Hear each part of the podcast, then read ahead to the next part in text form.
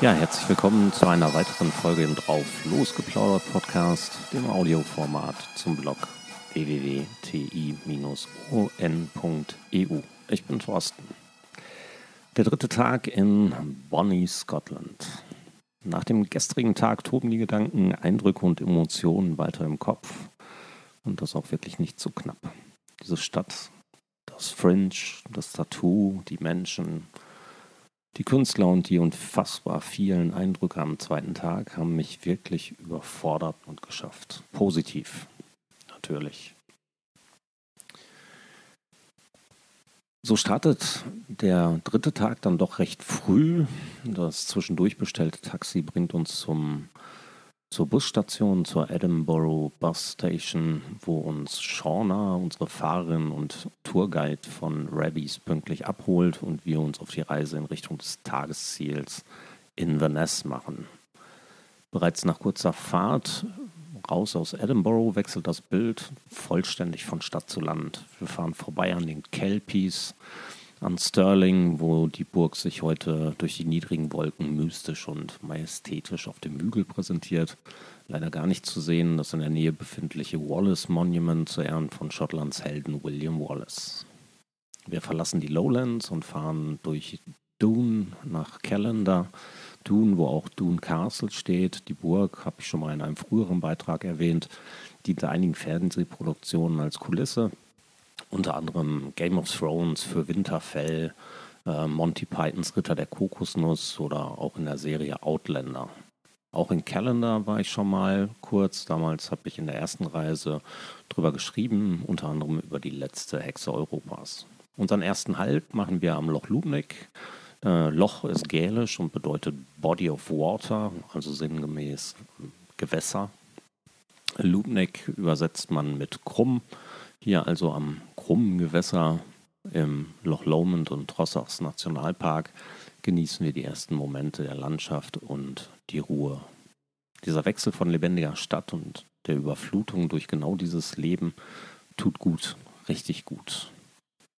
Die weitere Fahrt durch die zahlreichen Täler führt uns von Geschichte zu Geschichte, von Loch zu Loch, von Glen zu Glen die kleinen Wasserfälle in Dochart nutzen wir für einen weiteren Stopp. Wasserfälle ist zwar in diesem Fall ein bisschen übertrieben, klingt aber ganz gut, zumindest in Englisch. Die Falls of Dochart sind kleine Felsstufen, über die das Wasser fließt und viele kleine beeindruckende Bilder liefert. Inmitten dieses Flusses liegt eine kleine Insel die gelbe Insel, die jahrhundertelang von dem hier damals beheimateten Clan als Begräbnisinsel genutzt wurde. Steinerner Torbogen am Eingang erinnert daran, wirklich netter Ort. Ähm, wenn oder falls ich mal mit dem Auto herkomme und mehr Zeit habe, besuche ich die Insel auch definitiv mal. Durch Glencoe, dieses geschichtsträchtige Tal, das durch das Massaker am Clan MacDonald traurige Berühmtheit wurde, fahren wir weiter nach Fort William und machen nochmal einen kurzen Stopp an einem wirklich sehenswerten Punkt zwischen den Bergen und Tälern. Wir sind nach dem schnellen Foto schon fast alle wieder im Bus und dann passiert's.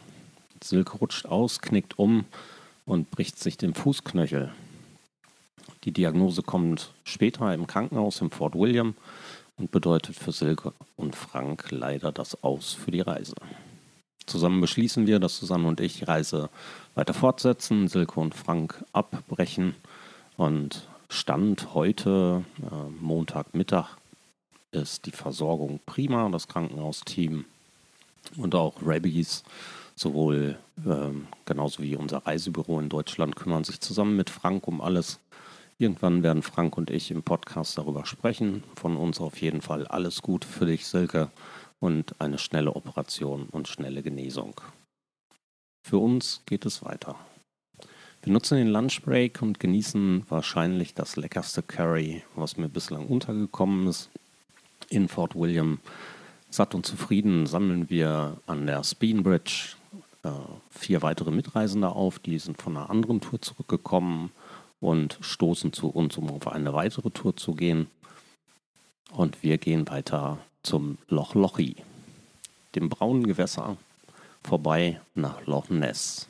Das Ziel unseres kurzen Stopps in, am Loch Ness ist Fort Augustus. Diese niedlichen Ort am Caledonian-Kanal kenne ich bereits und ähm, da war ich, als ich das erste Mal in Schottland war, bereits schockverliebt, wie in das ganze Land. Zahlreiche Stops, falls ihr mal hier seid, die Falls Fires besuchen. So viel Ruhe und Idylle habe ich selten erlebt. Und unglaubliche Landschaftseindrücke später haben wir unser Ziel, unser Tagesziel in Inverness erreicht. Die Bed and Breakfast Unterkunft, das Ardros und Glencern, ist nett, charmant, das Zimmer niedlich, absolut gute Wahl, Rabbies, wirklich gut. Ausklingen lassen wir den Abend dann in einem Pub, klassische Fish and Chips, äh, trinken auch das ein oder andere Bier, genießen die Live-Musik, die ein Künstler, dessen Namen ich leider nicht mitgekriegt habe, wirklich ordentlich mit einer Gitarre für uns performt. Und wir stoßen in Entfernung auf die Freundschaft an. Und jetzt Montag, heute Morgen, während ich den Tag Revue passieren lasse, im Bus sitzend aus dem Fenster die Kulisse von Inverness bestaune, ist eins klar für mich. Schottland ist und bleibt ein traumhaftes Land und heute wird es sicherlich deutlich spektakulärer, als ich es mir bislang vorstellen konnte. Der Wechsel der Landschaftsbilder, die Unterschiedlichkeit der Regionen, die Geschichte und die einfach zauberhafte Natur, ich kann euch nicht beschreiben, wie es sich für mich anfühlt. Vielleicht trifft es der Begriff Sehnsuchtsland am ehesten, sofern es den überhaupt gibt. Macht es euch schön. Bis morgen, Thorsten.